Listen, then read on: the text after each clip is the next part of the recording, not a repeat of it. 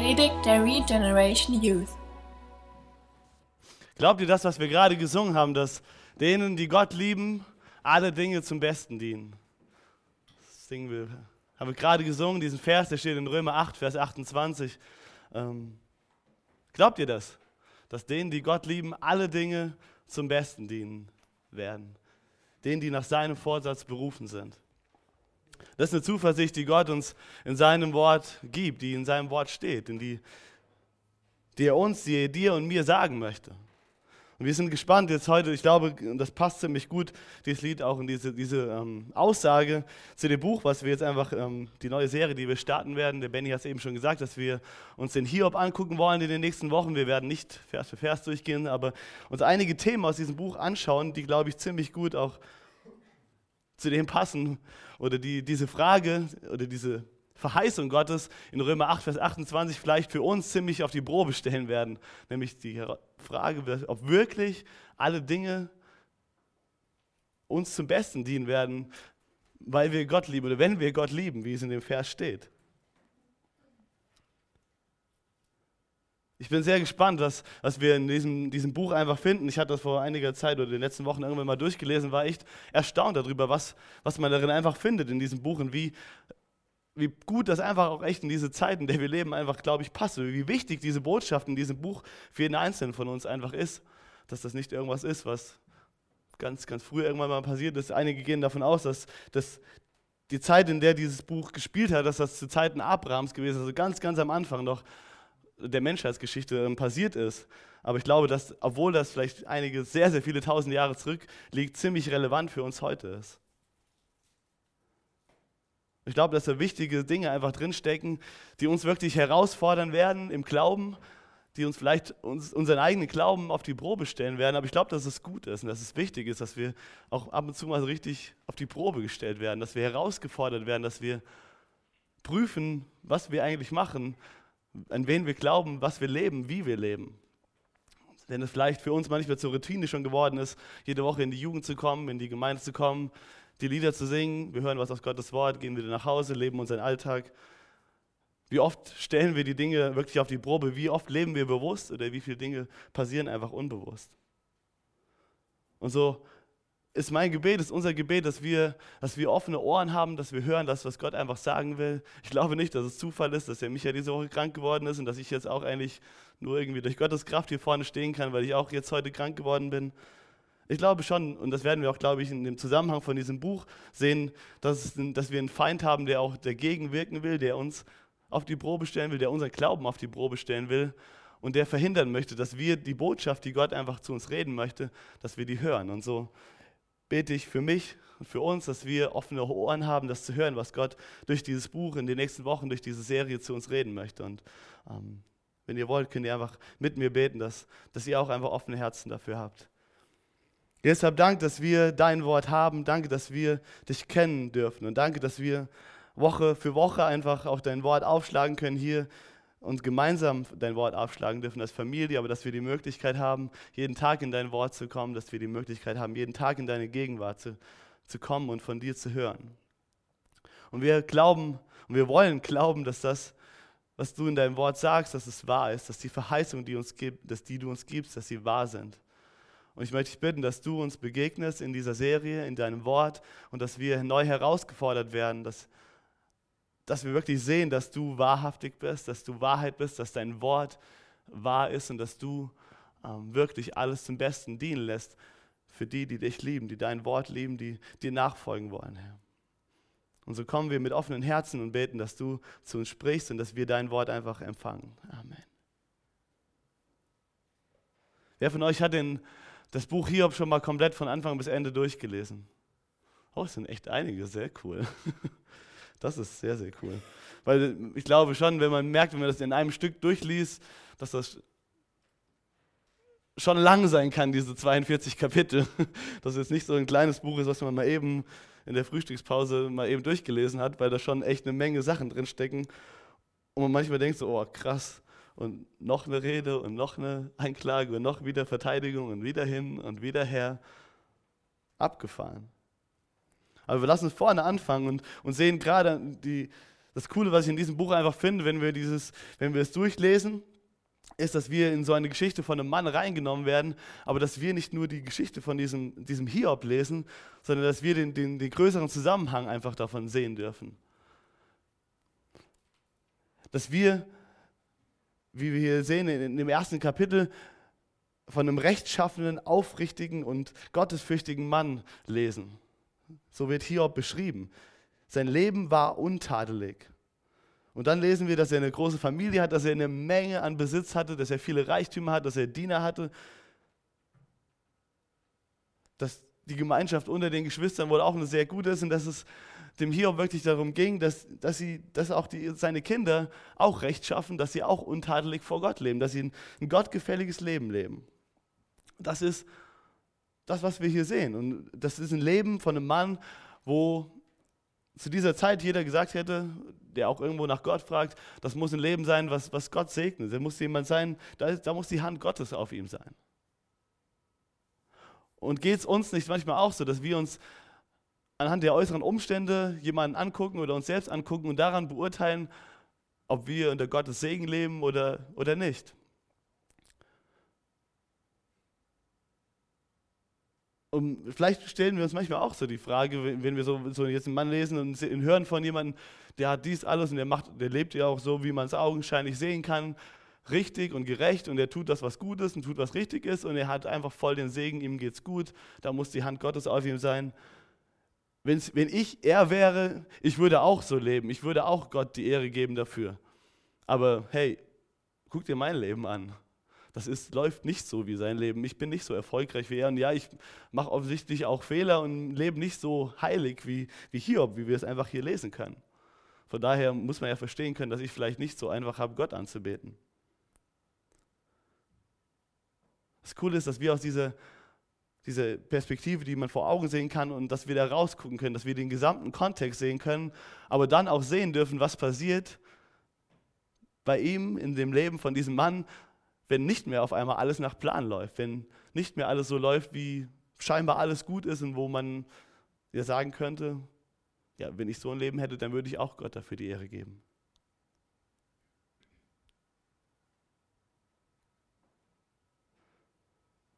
Wenn wir uns jetzt einfach sein Leben angucken und, und sehen, was er einfach hatte an Besitz und wie gut es ihm ging, ich hoffe, dass wir nicht nur sagen, oh krass, das war wohl einer der Superreichen, gut, zu denen gehöre ich jetzt nicht. Das hat also nichts mit mir zu tun.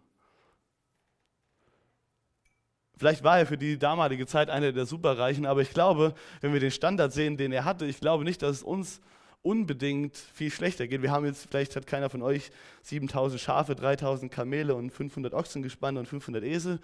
Irgendeiner von euch? Gerade, ja, du Alex, cool. Bei Siedler.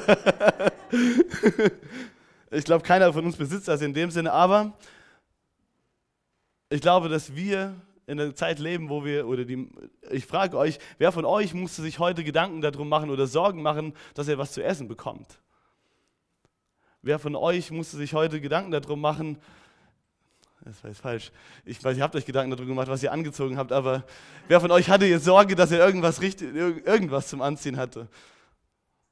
Wahrscheinlich keiner von euch. Wahrscheinlich musste keiner von euch mit irgendwelchen alten, dreckigen Kleidern da rumlaufen. Wahrscheinlich hat auch jeder von euch diese Woche schon mindestens einmal geduscht unter fließendem Wasser. Ja, hoffentlich. Also zumindest glaube ich nicht, dass es irgendeinen von euch daran mangelt, dass er den Zugang dazu hätte.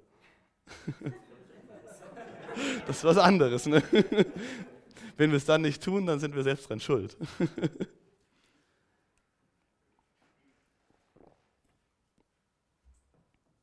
Aber was ich sagen will, ist, dass ich glaube, dass wir wieder neu erkennen sollten, dass wir materiell gesehen, äußerlich gesehen, jede, ich glaube, jeder Einzelne von uns sehr, sehr reich sind. Auch wenn es natürlich da keine Grenzen nach oben gesetzt sind und wir auf dieser Welt absoluten Luxus natürlich sehen, der weit über das hinausgeht, was irgendeiner von uns sich leisten kann.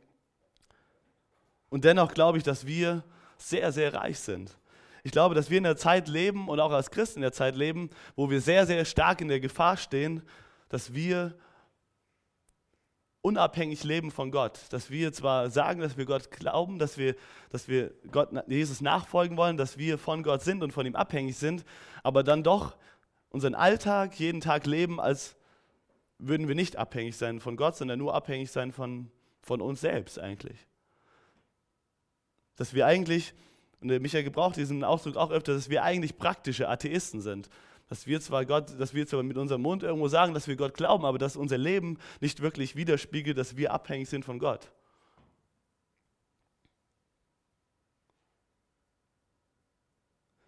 Und ich denke, dass ein Großteil daran davon, dass daran liegt, dass wir einfach sehr viele, dass wir einfach die, alles, was unseren Grundbedürfnissen als Menschen, das, was wir brauchen, nämlich, dass wir Kleidung haben, dass wir, dass wir was zu essen haben, dass wir ein Dach über dem Kopf haben, dass wir das alles im Überfluss haben, dass wir wirklich, was viele der Grundbedürfnisse von uns Menschen angeht, dass wir im Überfluss eigentlich leben.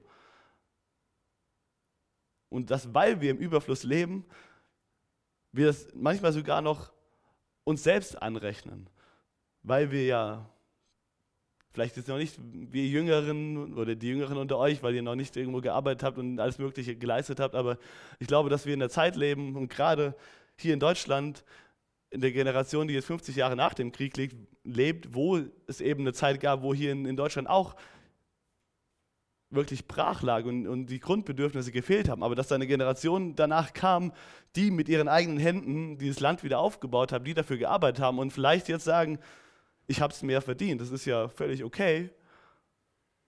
Und dass diese Mentalität vielleicht auf uns jetzt übergegangen ist, dass wir einfach nur denken, wir verdienen ja, das ist ja normal, dass wir das haben, also ist so soll das sein, so ist alles gut. Und wir lassen Gott aus diesen Gedanken kommen, aus diesem Spiel komplett raus. Dass jeder Atemzug, den wir haben, eigentlich von Gott abhängig ist. Dass alles, was wir zu essen haben, nicht deswegen ist, weil wir uns das verdient haben, sondern weil letztendlich ein Gott, ein Schöpfer da ist, der uns versorgt mit dem, was wir brauchen.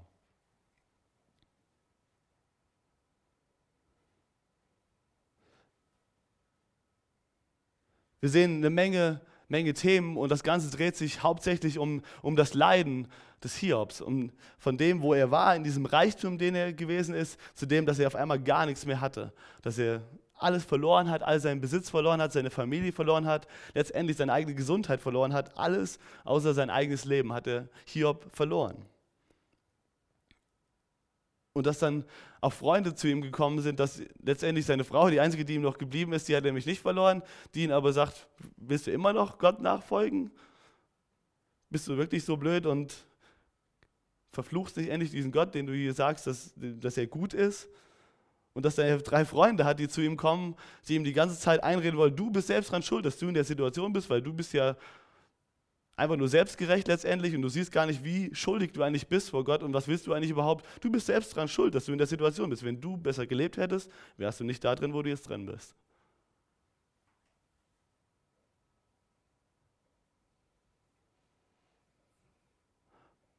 Und so sehen wir, dass diese ganzen Sachen, ich glaube, das sind einfach Themen, die wir uns rauspicken werden in den nächsten Wochen. Eben genau das dreht sich viel um Leiden, es dreht sich darum um Freundschaften, es dreht sich da, darum um Gottes Allmacht, es dreht sich um viele Dinge, die, viele Fragen, die wir uns vielleicht auch stellen. Und ich, ich hoffe einfach, dass wir in dieser Zeit wirklich nochmal neu und dass das wirklich so in dieses Jahr auch mit dieser Serie starten, dass wir unseren Glauben wirklich nochmal auf die Probe stellen. Dass wir wirklich auf die Probe stellen, woran glaube ich in meinem Herzen ganz tief drin. Und wenn ich jede Woche hinkomme und, und diese Lieder vielleicht auch mitsinge, glaube ich wirklich, was diese Worte, die, die ich die ich dort jede Woche singe, diese, von diesen Liedern, bin ich davon überzeugt? Singe ich sie nur oder sind das Dinge, die, die man in meinem Leben auch sieht, wenn ich hier rausgehe aus diesem Gebäude? Und wie verhalte ich mich? Wie sieht mein Leben aus, wenn es wie bei Hiob auf einmal nicht mehr nach Plan läuft? Wenn vielleicht augenscheinlich nicht mehr der Segen Gottes auf mein Leben läuft, weil die Ausbildung doch nicht so klappt, wie es soll, oder weil nach weil die Schule vielleicht nicht so funktioniert, wie es eigentlich soll, dass ich auf einmal doch durch Prüfungen durchrassel, wo ich eigentlich gedacht habe, ich würde das schaffen oder vielleicht nach meiner Schule auf einmal doch keinen Job finde. Ich auf einmal Freunde, sich auf einmal Freunde, die mir nahestehen, gegen mich stellen und, und mir Dinge unterstellen, die überhaupt nicht wahr sind. Oder was passiert, wenn ich meine Gesundheit verliere, urplötzlich, oder einen Menschen verliere, der mir sehr nahe steht.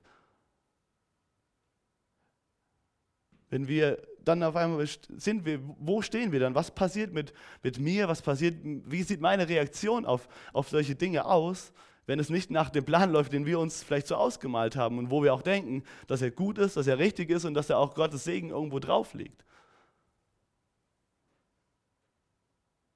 Was, was machst du dann, wenn Plan A, der so gut aussieht, auf einmal sich in Luft auflöst? Wirst du jemand sein, der dann alles in Frage stellt, der dann auf einmal sagt, ja, ist vielleicht Gott doch nicht gut? Hab ich, oder vielleicht an den Punkt kommen, wo du sagst, bin ich vielleicht doch falsch? Was habe ich falsch gemacht? Guckst in, in deinem Leben zurück und denkst die Dinge, hätte ich da vielleicht anders reagiert? Hätte ich, habe ich da vielleicht doch irgendwen schlecht behandelt? Waren es meine schlechten Gedanken, die ich da habe? Warum bin ich jetzt in der Situation? Das sind ja die, die Fragen, die uns Menschen aufkommen, wenn wir in, in Leiden sind, wenn wir in Schwierigkeiten stecken. Wir fangen an, ganz viele Warum-Fragen zu stellen. Warum?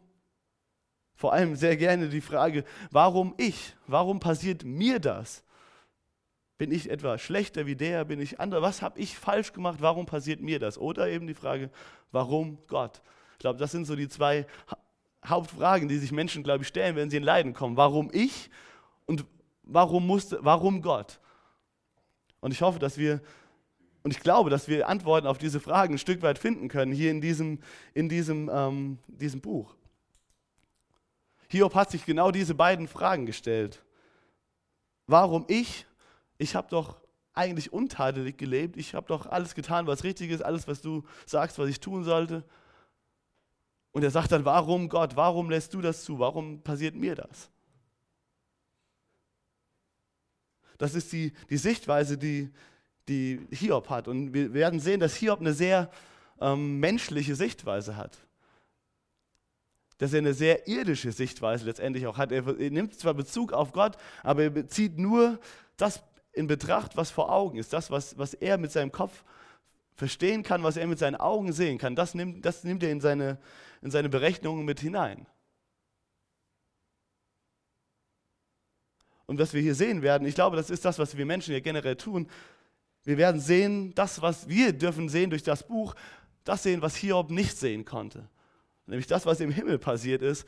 Wir können eben diesen, diesen, den Fokus rausnehmen aus dem Leben von Hiob und können sehen, was eigentlich im Zusammenhang passiert ist. Und damit möchte ich auch einfach gerade anfangen. Das ist, sehen wir auch ganz, ganz am Anfang in dem Buch, nämlich auf Vers 6. Dort sehen wir eines Tages erschienen die Engel vor dem Herrn und mit ihm kam auch der Satan. Woher kommst du? fragt, fragt der Satan. Der Satan antwortete dem Herrn, ich bin auf der ganzen Erde herumgezogen. Da fragte der Herr den Satan, hast du meinen Knecht Hiob gesehen? Er ist der beste Mensch, der auf Erde lebt. Er ist rechtschaffen, aufrichtig, gottesfürchtig und verabscheut das Böse. Der Satan antwortet ihm, ja, Hiob ist ein gottesfürchtiger Mann aber er hat auch allen Grund dazu. Du hast ihn, seine Familie und seinen Besitz stets vor Unglück bewahrt. Du lässt ihm alles gelingen, was er unternimmt, und sein Reichtum wächst immer weiter. Aber wende dich nur einmal gegen ihn und nimm ihm alles weg, was er besitzt, damit, dann wird er sich auf jeden Fall von dir lossagen. Gut, sagte der Herr zum Satan, mit seinem Besitz darfst du tun, was du willst, ihn selbst aber rühre nicht an. Da entfernte sich der Satan aus der Gegenwart des Herrn. Wir werden also direkt mit hineingenommen in den Himmel. Wir sind da, wo Gott ist. Und vielleicht die erste Überraschung für, für euch, Satan ist auch da. Was? Ich dachte, Satan wäre in der Hölle. Die Bibel sagt, dass der Satan erst in, in die Hölle geworfen wird, in den tiefen Feuersee, kurz vor dem, vor dem letztendlichen Gericht. Ganz am Ende, in der Offenbarung. Das hatten wir die letzten äh, Monate auch durchgenommen. Wir sehen, dass Satan Zugang hat, immer noch in Gottes Gegenwart und dass sie miteinander reden und kommunizieren. Dass die Engel des Herrn, aber auch die bösen Engel scheinbar Zugang haben zu Gott und vor Gott kommen können und mit ihm reden können.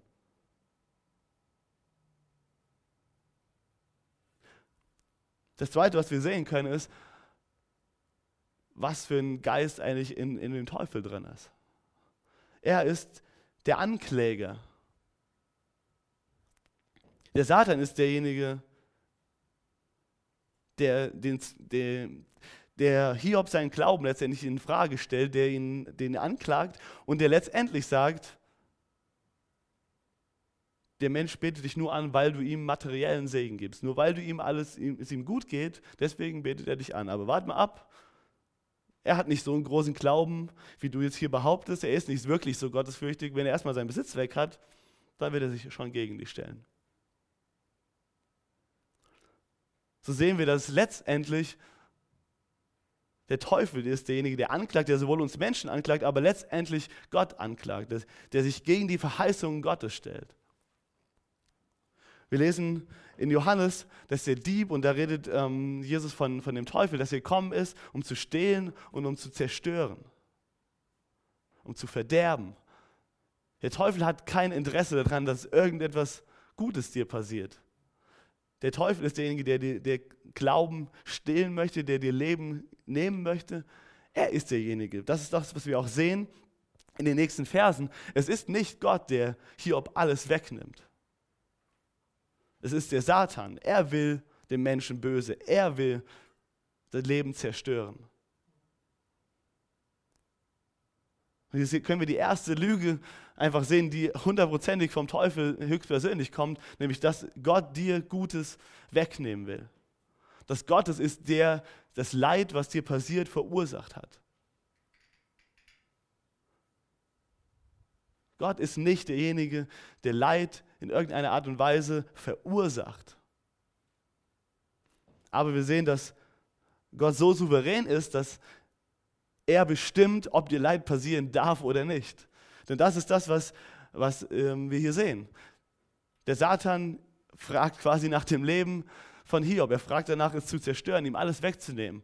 Und Gott sagt, du darfst ihm seinen Besitz wegnehmen, wenn du zerstören willst. Ich erlaube es dir sozusagen, aber sein Leben rühre nicht an. Ihn selbst darfst du nicht anrühren. Ihm selbst soll nichts passieren. Gott ist souverän über alles, was passiert. Gott selbst verursacht kein Leid, verursacht keinen Schmerz, aber er steht darüber, er steht über allem und er entscheidet, was passieren darf und was nicht passieren darf.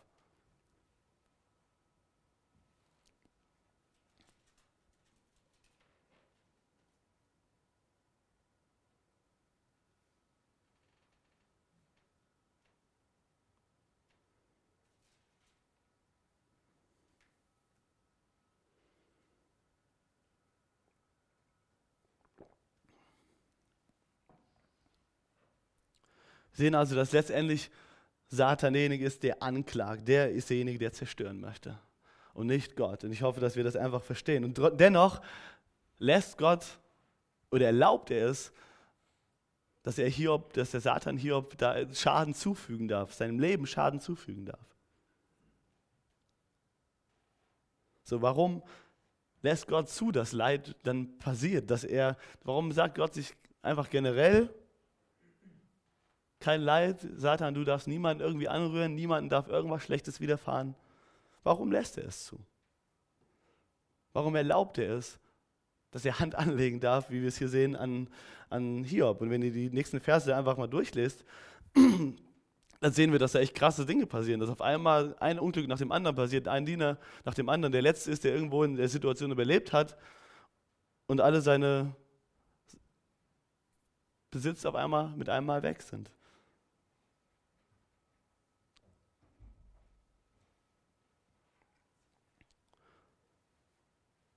Wir sehen das, was vor Augen ist. Wir sehen das, was wir halt mit unseren Sinnen begreifen können. Und wir Menschen haben die Verbindung zu Gott natürlicherweise durch den Sündenfall verloren. Dadurch, dass eben der Feind gekommen ist und den Glauben und Gott in Frage gestellt hat und der Mensch eben diese, dieser Versuchung nachgegangen ist. Die natürliche Verbindung zu Gott ist, ist weg. Natürlicherweise nehmen wir nur noch das wahr, was wir mit unseren Sinnen, mit unseren Augen, mit unseren anderen Gefühlen, mit unseren anderen Sinnen, mit Geschmack und Hören und Riechen, was, das, was wir wahrnehmen können, dass wir mit unserem Verstand denken können und schließen, ziehen Schlüsse daraus. Was uns verloren gegangen ist, ist die geistliche Verbindung von dir und mir zu Gott persönlich.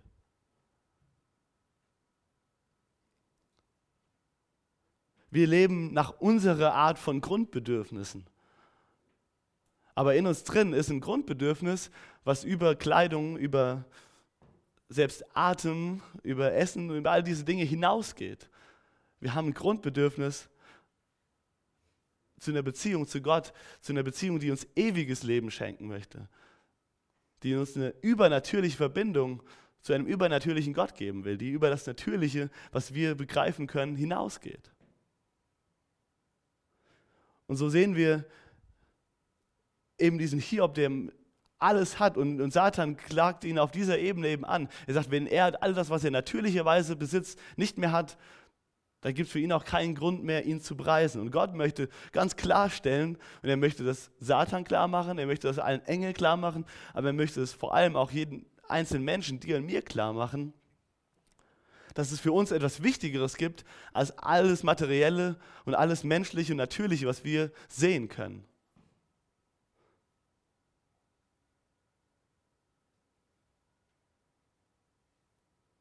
Er möchte, dass wir die Perspektive wechseln. Und das sehen wir, dass Hiob genau das, gerade nachdem er alles verloren hat, macht. In Vers 20 sehen wir, da stand Hiob auf und zerriss seine Kleider, er schor sich den Kopf, warf sich vor Gott zu Boden und sagte, nackt bin ich aus dem Leib meiner Mutter gekommen und nackt werde ich sein, wenn ich sterbe. Der Herr hat mir alles gegeben und der Herr hat es mir wieder genommen. Gelobt sei der Name des Herrn. Trotz allem, was geschehen war, versündigte Hiob sich nicht gegen Gott und sagte nichts Ungehöriges. Wie krass ist das? Was für eine krasse Reaktion ist es, die wir hier sehen können von einem Mann, in dessen Leben auf einmal gerade Plan A sich in Luft aufgelöst hat. Wo, nicht mehr, wo überhaupt nichts mehr eigentlich so läuft, wie es geplant war.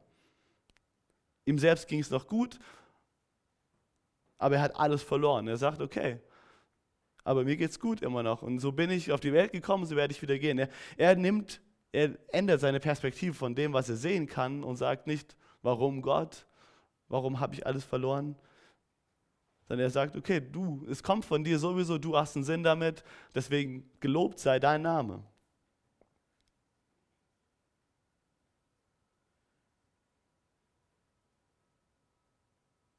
Und dass ihm das nicht leicht gefallen ist, sehen wir. Vers 20, das zeigt einfach, dass er gerade in dem Moment wirklich gelitten hat.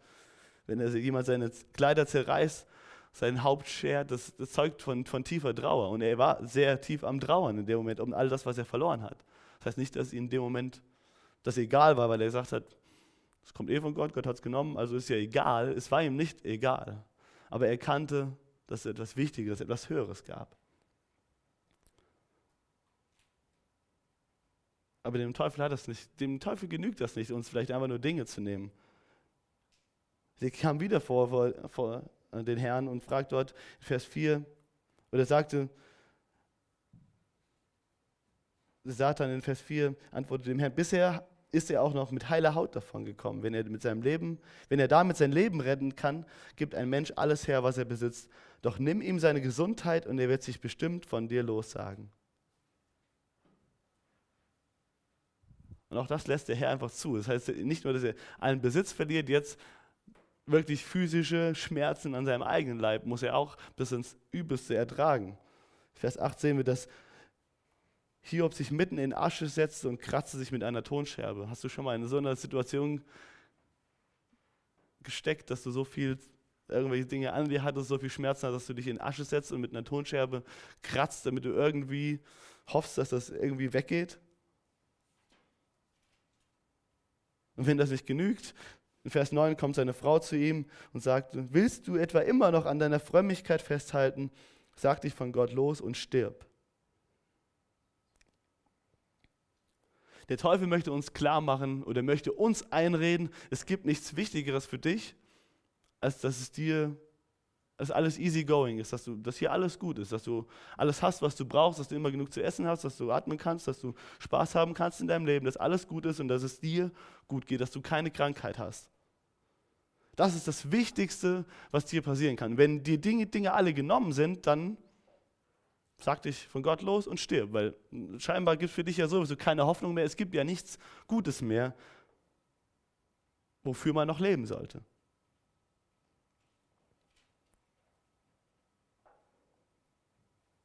Doch Hiob antwortete, du sprichst wie eine Frau, die dumm und gottlos ist.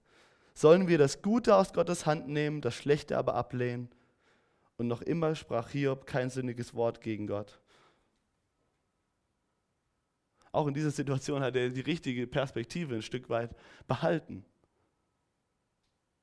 Wir müssen aber hier sehen, dass Hiob nicht das ganze Bild versteht, was da passiert ist. Wir werden in den nächsten Kapiteln sehen, als seine drei Freunde dann zu ihm kommen, dass er letztendlich sich auf seine eigene Gerechtigkeit stützt.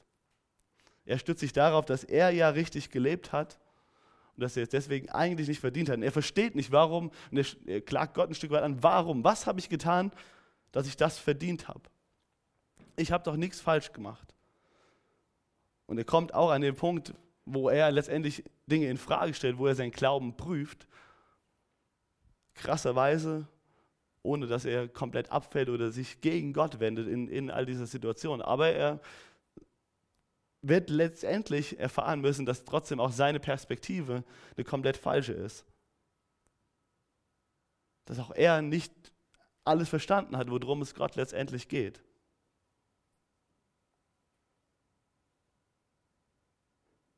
Er fängt schon in Kapitel 3 dann an. Im ersten Vers schließlich begann Hiob zu sprechen und verfluchte den Tag seiner Geburt. Und in Vers 13, wenn ich bei meiner Geburt gestorben wäre, hätte ich jetzt Frieden, ich würde schlafen und ruhen. Und dann hat er trotzdem immer wieder so lichte Momente, wo er sagt, ich weiß aber eigentlich, weiß ich doch, dass mein Erlöser lebt. Das Lied, was wir schon so oft gesungen haben, was wir kennen, das kommt von Hiob. Er sagt, ich weiß, dass mein Erlöser lebt.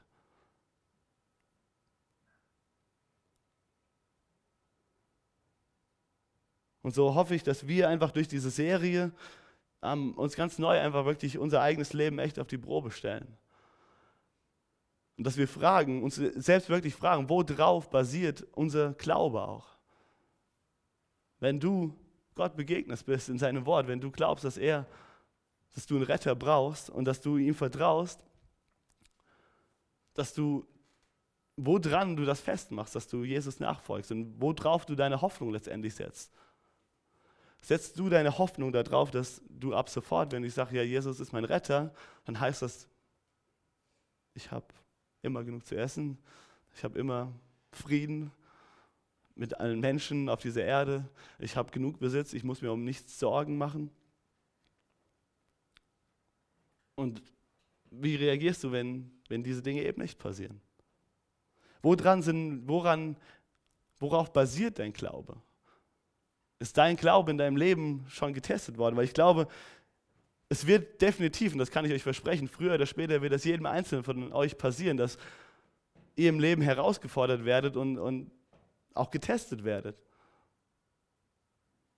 Verfluchen wir dann den Tag unserer Geburt, wenn wir getestet werden, so wie Hiob? Ich hoffe, dass wir, oder ich wünsche mir, dass wir lernen können, eine neue Perspektive auf die Dinge zu bekommen, die uns begegnen im Leben. Jakobus sagt nicht für den Fall, dass ihr zu den unglücklichen Menschen gehören solltet, denen, die in schwierigen Umstände geratet. So steht das da nicht. In Jakobus, da könnt ihr lesen, wenn ihr in vielerlei, in mancherlei Anfechtungen, in mancherlei Schwierigkeiten hineingeratet.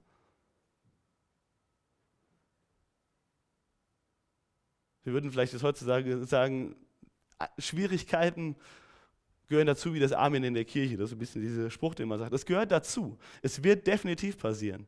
Früher oder später. Wir können, oftmals gehen wir, glaube ich, gerne Schwierigkeiten aus dem Weg. Keiner freut sich darüber, wenn er irgendwo eine Schwierigkeit sieht und sagt, wie yes, ist Schwierigkeit? Da renne ich jetzt volle Pulle rein, nehme mir alles, was ich habe, so wie Hiob. Ich möchte auch gerne im Staub sitzen und mich mit Tonscherben kratzen. Ich glaube, keiner, keiner möchte das und ich glaube auch nicht, dass es Gott darum geht, dass wir Verlangen nach Schwierigkeiten haben. Aber ich glaube, wir können sehen, das werden wir sehen in, in dem Leben von Hiob. Am Ende wird er an den Punkt kommen, wo er sagt, okay, meine Gerechtigkeit, die reicht nicht. Ich habe gedacht, ich wäre so super schlau und ich hätte was verdient. Gott hat sich mir offenbart und ich habe letztendlich gesehen, gar nichts habe ich verdient, wirklich gar nichts. Und er hat gesagt, er hat vorher gesagt, nackt bin ich gekommen, nackt werde ich gehen, gelobt sei der Name des Herrn. Er hat die Lieder gesungen, aber am Ende von Hiob hat er sie nicht nur mit dem Mund gesungen, sondern sein Herz hat dieses Lied letztendlich gesungen. Und sein Herz hat letztendlich gesungen, mein Erlöser lebt, weil er es in seinem eigenen Leben erfahren hat. Und ich frage ich frag mich und ich frage euch, wollt ihr nur mit eurem Mund bekennen, nur die Lieder singen, Jesus, du bist einfach alles, ich werde dir immer nachfolgen, egal was kommt, egal wohin. Willst du diese Lieder nur mit deinem Mund singen, ohne dass du jemals eine Erfahrung gemacht hast, wie wahr, wie viel Wahrheit da drin steckt? Denn ich glaube, das ist das, wo, wo, was Gott einfach uns zeigen möchte, dass es, wenn es auch jemanden gibt, der absolut gegen uns ist, der uns das Leben zerstören will, aber dass wir in jeder von diesen Situationen, wo unser Leben scheinbar gerade zerstört wird, erkennen dürfen, dass da ein Retter ist, der uns so sehr liebt und der uns durchtragen will. Und das, was wir in Gottes Wort lesen, dass es nicht nur einfach da steht, sondern dass es wirklich Wahrheit ist und dass wir letztendlich nicht nur von, vom Hören sagen. Das ist das, was, was Hiob am Ende sagt. Ich habe vom Hören sagen von dir gehört, aber jetzt haben meine Augen es gesehen, haben meine Augen den Herrn gesehen. Er hat sich in seinem Herzen vorgenommen, das lesen wir auch ganz am Ende in, in, Hiob, dass er nichts Böses tun will. Er hat sich vorgenommen in seinem Herzen, dass er den Gott, den er kennengelernt hat, dass er ihm nachfolgen will, dass er nach seinen Geboten, seinen Dingen leben will, dass er ein richtiges Leben leben möchte. Und er durfte in seinem Leben, auch wenn es durch viele Schwierigkeiten ging, er durfte in diesen Schwierigkeiten erkennen, dass das, was er sich vorgenommen hat, dass es wirklich wahr ist. Dass da dieser Gott wirklich für ihn auch in diesen Situationen einfach da ist. Auch wenn er viele Dinge einfach hinterfragt hat. Letztendlich, jetzt rückblickend, sagt er, ich habe eigentlich nichts gewusst, aber jetzt weiß ich. Ihr könnt gerne schon hochkommen und wir wollen gleich eine Zeit der Anbetung haben. Und ich möchte euch jetzt einfach echt herausfordern, euch selbst auch wirklich die Frage zu stellen, wo ihr im Leben steht. Ich weiß nicht, ob ihr gerade vielleicht eine Zeit habt wie beim Hiob am Anfang, in der alles gut lief, wo gerade im Moment eigentlich dein Leben so läuft, wie, wie man sich vorstellen kann. Du hast eigentlich von allem genug, dir geht's gut, du fühlst dich gut eigentlich, wenn ich dich jetzt fragen würde, wie es dir geht, würdest du sagen, gut und du würdest nicht einfach nur sagen, damit nicht noch weitere Fragen gestellt werden, sondern weil du es wirklich meinst? Oder ob du vielleicht gerade generell auch in, durch eine Zeit gehst, wo immer wieder Schwierigkeiten kommen, wo scheinbar irgendwie gar nichts so richtig funktionieren sollte.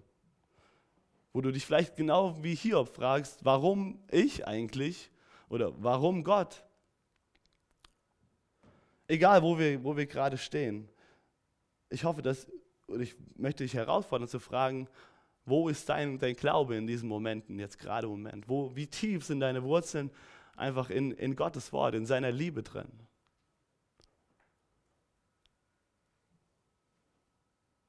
Wenn es dir gerade gut geht, ich glaube, dann ist umso wichtiger, dass du diese gute Zeit, die du gerade hast, wenn es vielleicht gerade einfach für dich ist, dass du diese Zeit, ich möchte dich einfach herausfordern, diese Zeit nicht zu verschwenden, in der es dir gut geht.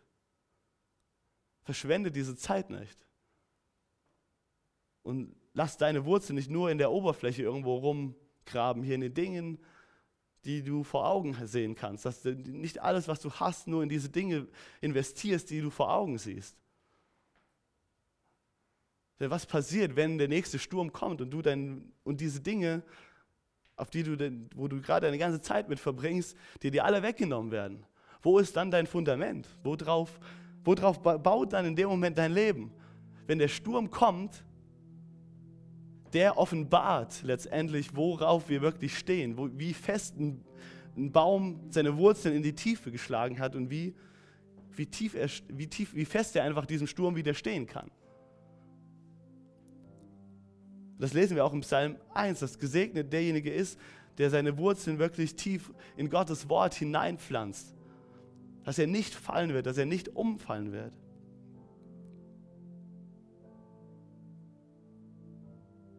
Ich weiß, vielleicht bist du in der Situation, wo du gerade in einem Sturm bist und du hast einfach erfahren, dass vielleicht bei dir keine Wurzeln vorhanden sind. Du bist vielleicht schon umgefallen, gefühlt umgefallen und verfluchst den Tag deiner Geburt. Oder du stehst in der Gefahr, vielleicht gerade irgendwo umzukippen. Das Coole ist, dass dann für dich nicht nur eine einmalige Chance ist, wo die sagt, okay, du hast deine gute Zeit nicht genutzt, Pech gehabt, jetzt musst du halt da liegen bleiben. Wir haben einen Gott, der sich so sehr sehnt danach, dass auch in dieser Zeit, wo vielleicht einfach bei dir in deinem Leben offenbart wird, dass da kein Fundament ist, dass keine tiefen Wurzeln da sind, der dir eine Chance geben will, dass sie einfach tief wachsen. Der dir seine Hand reicht und dich wieder aufheben möchte. Der dich aus der Asche wieder herausheben möchte und der dir Mut machen will, wieder zu singen ihn anzubeten und das ist, dass du nicht nur vom Hören sagen einfach Lieder singst über Gottes Treue, Liebe, Güte, seine Gnade, seine Kraft, sondern dass du sie aus voller Überzeugung singen kannst, weil du in deinem Leben gemerkt hast, dass du an einem Punkt warst, wo gar nichts, aber auch überhaupt nichts funktioniert hat. Wo du einfach gemerkt hast, ich weiß eigentlich nicht vor, nicht zurück, ich sehe in meinem Leben eigentlich eine Dunkelheit, warum bin ich hier, was soll das Ganze? Und in diesem Moment ist mir der Retter erschienen. In diesem Moment ist mir Jesus erschienen, hat seine Hand mir gereicht, hat mir eine Chance gegeben, umzukehren von diesen Dingen, von dieser Welt, meine Hoffnung auf, auf die Ewigkeit zu setzen. Eine neue Perspektive für mein Leben anzunehmen. Wie abgefahren ist das, wenn wir, das ist dann das Produkt, was dabei rumkommt, dass wir Licht sein können in diesen Zeiten für Jesus. Weil das ist das, wonach ich glaube, wir uns tief drin sehen, dass wir wirklich einen Halt haben. Hebräer spricht von einem Anker für unsere Seele. Und jeder einzelne Mensch hat ein, eine tiefe Sehnsucht nach einem Anker für unsere Seele, die hält, egal was passiert. Und wenn Menschen um dich herum sehen, dass du durch die größte Scheiße gehst und dass du aber trotzdem einen Anker hast, der dich hält, wirst du ein Licht sein in dieser Welt. Und jetzt stell das im Kontrast zu einer Zeit, in der scheinbar einfach alles gut ist, alles gut läuft, du deine ganze Zeit eigentlich verbringen kannst mit was auch immer du gerade willst, was dir in deinen Sinn kommt. Im Vergleich dazu, dass du vielleicht durch schwierige Zeiten gehen musst, darfst vielleicht sogar letztendlich, weil du Gott dort viel krasser begegnen darfst, weil du das, von dem wir hier in seinem Wort lesen, im echten Leben erfahren kannst und erfahren kannst, dass es Dinge gibt, die so viel wichtiger sind als das als Bequemlichkeit. Ich glaube, einer unserer größten Götter in dieser Zeit, in der wir leben, ist einfach unsere Bequemlichkeit. Wir sehen danach, dass es uns bequem und angenehm geht. Dass das höchste Ziel, unser Streben nach Glück, letztendlich das ist, dass wir angenehm und in Ruhe und gechillt leben können. Lasst mich in Ruhe, ich will keine Verpflichtungen, ich mache mein Ding, und dann will ich aber auch gerne meine Ruhe haben. Aber es ist ein Leben, was nur so begrenzt ist. Und Gott möchte uns zeigen, dass es etwas gibt, was so, so viel tiefer, so viel reicher und so viel wichtiger ist. Und das nicht nur in die nächsten 10, 20 Jahre, 30 Jahre, 50 Jahre reicht, sondern das reicht bis in alle Ewigkeit. Du bist dafür geschaffen, in alle Ewigkeit zu leben. Wie cool ist das denn? In alle Ewigkeit leben. In alle Ewigkeit tiefe, tiefen, echten Shalom, echten Frieden zu erleben.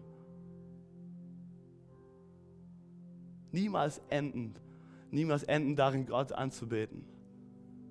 In seiner Gegenwart. Wir haben gelesen in den letzten Wochen auch dieses Thema gehabt von Gottes Gegenwart, wo in dem Psalm steht, dass seine Gegenwart vollkommene Freude für unser Herz ist. Hast du diese vollkommene Freude erfahren in deinem Leben? Du hast die Chance heute Abend, dieses Leben zu ergreifen. Jesus sagt in den gleichen ähm, Versen, die ich am Anfang gesagt habe, wo er von dem Dieb gesprochen hat, von dem Satan, der zerstören will, dass er aber im Gegensatz dazu gekommen ist, um dir das Leben zu geben und das Leben im Überfluss. Und damit meint er sein, den, sein Leben, seinen Heiligen Geist in dir, dass er aus dir rausfließt, dass echtes, ewiges Leben aus deinem Leben fließen wird, dass Ströme lebendigen Wassers aus deinem Leben fließen können. Und dass es so viel mehr wäre, als das Ströme von Geld und von keine Ahnung welchen Dingen dieser Welt aus deinem Leben, von deinem Leben sprechen und aus dir rausfließen.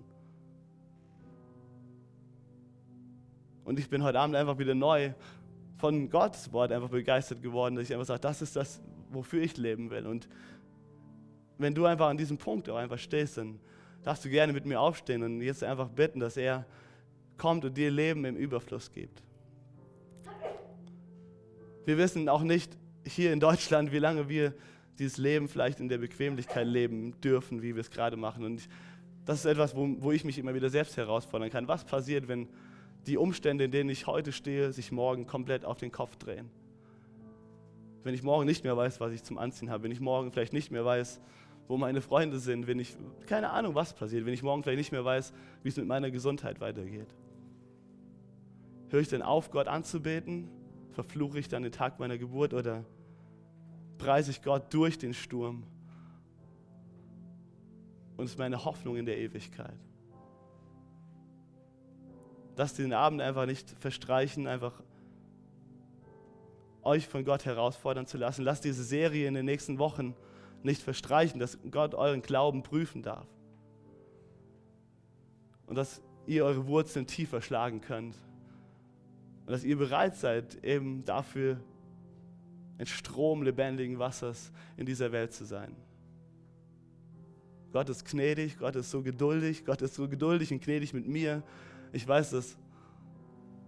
Oder ich wünsche mir eigentlich so sehr, dass noch viel mehr Dinge aus meinem Leben einfach verschwinden, dass noch mehr ich dieses Strom lebendigen Wassers sein kann, dass ich mich nicht fürchte dafür, für Gott aufzustehen, wo ich gerade, wo Gott mich hinstellt. Und so weiß ich, dass ich seine Gnade einfach genauso brauche, wie du vielleicht auch, wo du, dich grade, wo du vielleicht dir gerade denkst, aber ich habe es doch so verbockt und wie soll das werden? Gott hat Gedanken über dich, die gut sind und er möchte dir dieses Leben schenken und dir diese guten Gedanken geben und die Lügen des Teufels, die Lügen des Feindes aus deinem Leben nehmen.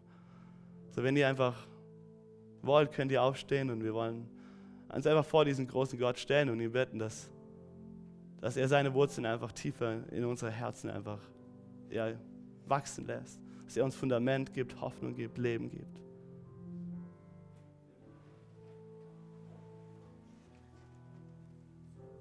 Jesus, wir danken dir, dass du hier bist.